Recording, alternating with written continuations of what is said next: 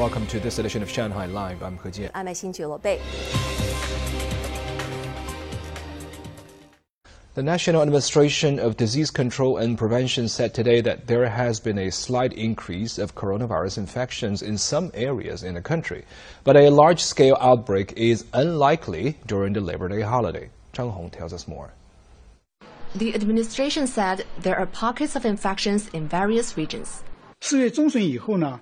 Since mid-April, new infections have been on the rise slightly.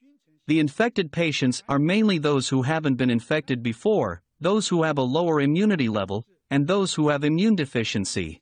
Travel during the Labor Day holiday is likely to increase the risk of transmission, but there is little possibility of a large-scale outbreak. A CDC researcher said there have been no reports of people developing severe symptoms or an increase of deaths due to the XBB116 variant. Locally transmitted XBB infections are on the rise. From April 10 to 19, they accounted for 18% of all infections, an increase from 1.5% in early March. Locally transmitted COVID cases are still mainly the BA52 and BF7 strains the global prevalence of XBB116 is lower than XBB15 and other dominant variants. People are reminded to wear a mask, wash their hands frequently, and monitor their health status. The National Health Commission said it has urged hospitals to be well prepared and ensure that emergency clinics are open 24 7. Zhang Hong, Shanghai Live. The 2023 season of the Shanghai Virtual Sports Open has started this week. This year's prize pool exceeds 1 million yuan. Zhang Yue has more.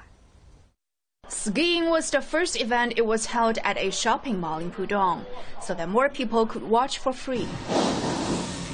The ski simulator replicates skiing movements and helps participants improve their skill. Skiing is an expensive sport and it has a higher entry thresholds compared to basketball or football. Shanghai doesn't get enough snow, but I feel like I am in the Alps now, and I can practice anytime.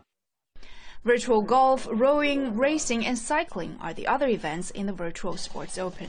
Cycling and rowing winners will be determined through a league, while skiing, golf, and racing will be open to anyone of any age.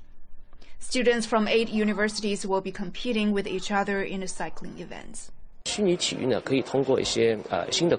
Even though virtual sports cannot compare to real sports, they make it easier for people to participate in their favorite sports as the games remove the space and time barriers. It also allows for innovation with new technologies and gameplay style, creating exciting experiences for players. Eight professional clubs have been invited to the rowing event. Registration for golf and cycling are still open, and residents can apply for a spot on the Just Sports app. Virtual sports have become more acceptable in the past several years. The International Olympic Committee has hosted its first ever virtual sporting event series ahead of the Tokyo Games, where 250,000 competitors from 100 countries and regions played in the virtual versions of motorsports, cycling, baseball, sailing, and rowing. The seven month long Shanghai Virtual Sports Open will run until the end of October. Zhang Yue, Shanghai. Despite the announcement of a truce, the violence in Sudan continues. The Chinese Foreign Ministry said today that the evacuation of Chinese nationals from Sudan is still underway. Around 800 people have been evacuated by sea and another 300 by land to neighboring countries since April 25th. According to the latest data from Sudan's health ministry, at least 460 people have been killed and over 4,000 others injured since the beginning of the conflict. Stephen Rancourt has the story. In the capital city of Khartoum, airstrikes and heavy shelling continue. The World Health Organization said there was a high risk of biological hazard in Khartoum after one of the warring parties seized a national laboratory. There is, I mean, high risk of biological hazards because in that lab we have polio isolate, we have measles isolates, as well as cholera isolates. So with the electricity shut down and with no technician taking care of all these. Streets are empty and shops are closed in Khartoum. The WHO believes nearly 15 million people in Sudan need emergency humanitarian support. Our current food supplies are almost uh, finished. Regarding the water, we actually we wait for the truces, truce signs uh, in order to go out to bring water.